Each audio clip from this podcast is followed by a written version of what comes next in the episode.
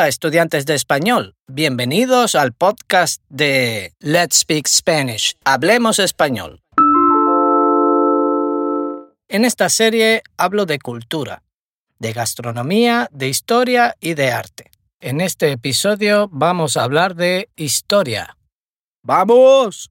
Como siempre, cada episodio está adaptado a diferentes niveles de nuestro sistema de 24 niveles, The 24 Level System to Spanish Fluency.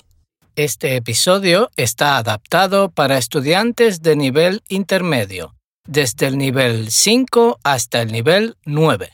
¡Empezamos! Hola, buenas, ¿qué tal? En este episodio vamos a hablar de una ruta a pie muy conocida en el norte de la península ibérica. Es una ruta que puede comenzar en distintos lugares de la península e incluso desde Europa, pero siempre termina en el mismo lugar, Santiago de Compostela. Este camino es la tercera ruta de peregrinación más importante del catolicismo las otras dos son Jerusalén y Roma. El camino de Santiago es importante porque se cree que ahí está la tumba del apóstol Santiago. Digo se cree porque no hay evidencias, no hay pruebas claras de esto. Lo que sí se sabe es que el apóstol murió en Jerusalén, y se dice que su cuerpo fue trasladado a Compostela porque a los misioneros se les entierra allí donde ellos realizaron su trabajo de evangelización, pero tampoco hay pruebas claras de esto. No hay pruebas de su evangelización en la península ibérica. Como veis, hay muchas cosas que no están claras, pero más allá de la leyenda, el lugar se ha convertido en un lugar muy importante de peregrinación. Muchos hacen el camino por fe, otros por cumplir alguna promesa y otros por placer, ya que es un camino muy bonito lleno de leyendas y de historia. El camino también ha sido importante en el desarrollo de la identidad europea, su comunicación e intercambio de ideas y proyectos, ya que en él han coincidido muchas personas de diferentes culturas europeas. Su origen comienza en la Edad Media, con el descubrimiento de la tumba del apóstol Santiago el Mayor. Desde ese momento, muchos creyentes peregrinan hasta la Catedral de Compostela para visitar su cripta. Tres de sus rutas fueron declaradas Patrimonio de la Humanidad por la UNESCO, el Camino francés, el primitivo y el del norte. El más antiguo es el llamado primitivo, ya que fue el que realizó el primer peregrino, el rey Alfonso II el Casto, en el primer tercio del siglo IX después de Cristo. Él viajó allí porque quería confirmar que los restos que encontraron eran realmente del apóstol. Esta ruta va desde Oviedo hasta Compostela, recorriendo las primeras calzadas romanas. Asturias ha invertido mucho dinero en los últimos años para acondicionar la ruta primitiva. La señalización es muy buena y a diferencia de otros tiene muy pocas partes de asfalto, siendo característicos sus valles de color verde, sus bosques, sus prados donde pasta el ganado y sus caminos de tierra. El único inconveniente es el barro que se forma en todo su recorrido en los meses de invierno y al inicio de la primavera, ya que en Asturias llueve mucho. A lo largo del camino también hay albergues para los peregrinos, donde pueden descansar, dormir y comer. Existe una credencial de peregrino o pasaporte del peregrino que se debe sellar en cada etapa del camino tiene su origen en el documento que durante la Edad Media se entregaba a los peregrinos como salvoconducto para viajar sin riesgos. La única credencial oficial y válida es la concedida por la oficina del peregrino. Con la credencial sellada debidamente, se puede obtener la Compostela, en el Centro Internacional de Acogida al Peregrino, documento que acredita el final de la peregrinación. Además de poder hacer la ruta a pie, También se puede hacer a caballo o en bicicleta.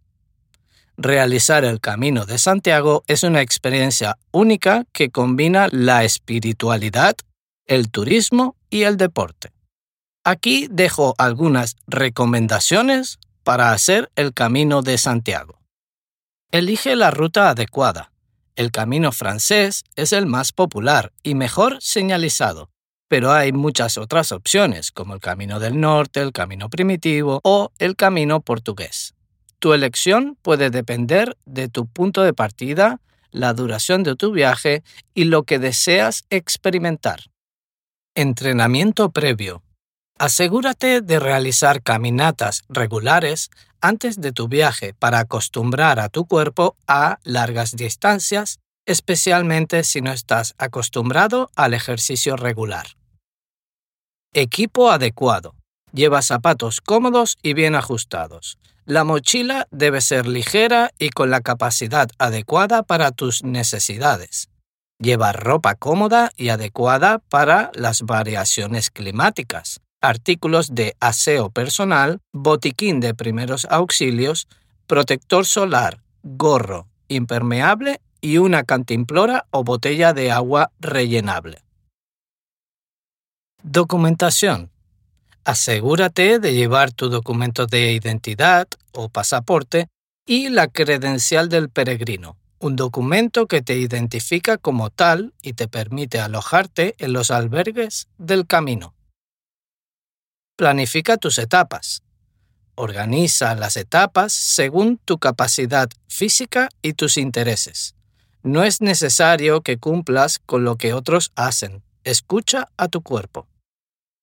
Reserva alojamiento con antelación. Durante la temporada alta puede ser útil reservar tu alojamiento con antelación, aunque muchos peregrinos prefieren la flexibilidad de no reservar. Alimentación e hidratación. Mantén una dieta balanceada y bebe agua regularmente. Es esencial para poder mantener un buen ritmo cada día. Protección contra el sol y la lluvia. Independientemente del pronóstico, prepárate para ambos escenarios, ya que el clima puede cambiar rápidamente. Respeto al entorno. Mantén una conducta respetuosa hacia la naturaleza y las localidades por las que pasas, llevando tu basura contigo hasta encontrar un lugar donde desecharla correctamente. Interacción social. Aprovecha para conocer a otros peregrinos y compartir experiencias. El camino es también un viaje social y cultural.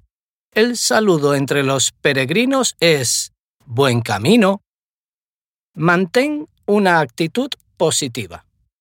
Habrá días difíciles, pero mantener una actitud positiva te va a ayudar a superar las adversidades apertura espiritual o personal. Aunque el camino tiene un origen religioso, muchos lo hacen por motivos personales o espirituales. Mantén la mente abierta a nuevas experiencias y reflexiones. Seguridad. Mantén tus pertenencias seguras y siempre atiende a las recomendaciones de seguridad locales.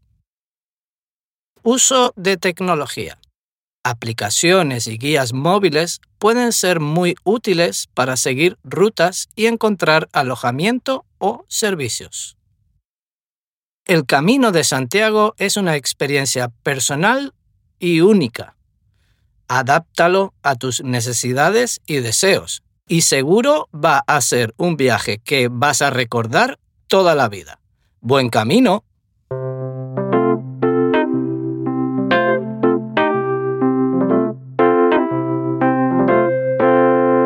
Si deseas aprender más sobre nuestro sistema de 24 niveles, The 24 Level System to Spanish Fluency, visita nuestra página web letspeakspanish.com. Allí puedes encontrar información sobre nuestras clases y cursos de autoaprendizaje que se adaptan a cada nivel, desde principiantes hasta avanzados. Puedes suscribirte a nuestro podcast para no perderte ningún episodio y compartir con tus amigos amantes del español. Hasta el próximo episodio. Let's speak Spanish. Hablemos español.